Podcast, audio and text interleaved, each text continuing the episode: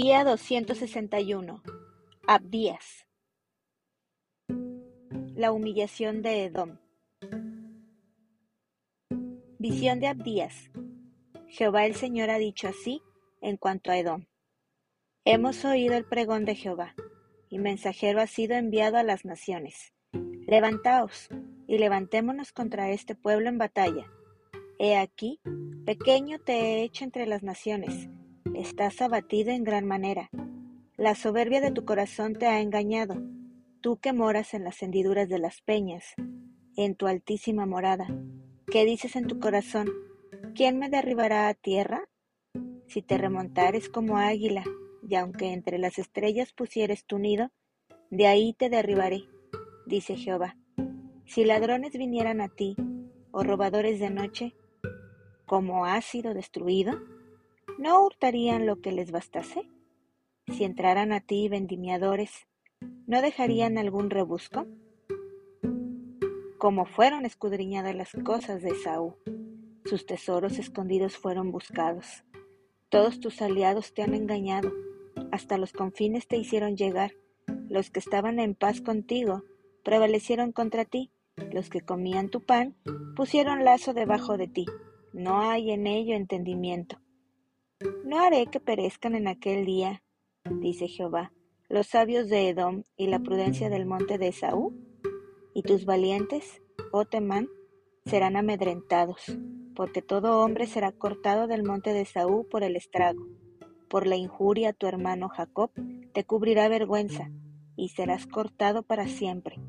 El día que estando tú delante, llevaban extraños cautivos su ejército, y extraños entraban por sus puertas y echaban suerte sobre Jerusalén. Tú también eras como uno de ellos. Pues no debiste tú haber estado mirando en el día de tu hermano, en el día de su infortunio. No debiste haberte alegrado de los hijos de Judá en el día en que se perdieron, ni debiste haberte jactado en el día de la angustia. No debiste haber entrado por la puerta de mi pueblo en el día de su quebrantamiento. No, no debiste haber mirado su mal en el día de su quebranto, ni haber echado mano a sus bienes en el día de su calamidad. Tampoco debiste haberte parado en las encrucijadas para matar a los que de ellos escapasen, ni debiste haber entregado a los que quedaban en el día de angustia. La exaltación de Israel. Porque cercano está el día de Jehová sobre todas las naciones. Como tú hiciste, se hará contigo tu recompensa volverá sobre tu cabeza. De la manera que vosotros bebisteis en mi santo monte, beberán continuamente todas las naciones. Beberán y engullirán, y serán como si no hubieran sido. Mas en el monte de Sión habrá un remanente que se salve, y será santo, y la casa de Jacob recuperará sus posesiones. La casa de Jacob será fuego, y la casa de José será llama, y la casa de Esaú estopa, y los quemarán y los consumirán ni aun resto quedará de la casa de Saúl, porque Jehová lo ha dicho.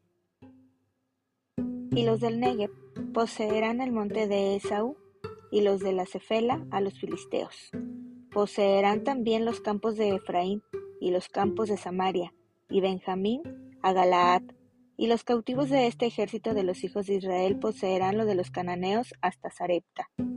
Y los cautivos de Jerusalén que están en Sefarat poseerán las ciudades del Negev, y subirán salvadores al monte de Sión para juzgar al monte de Esaú, y el reino será de Jehová.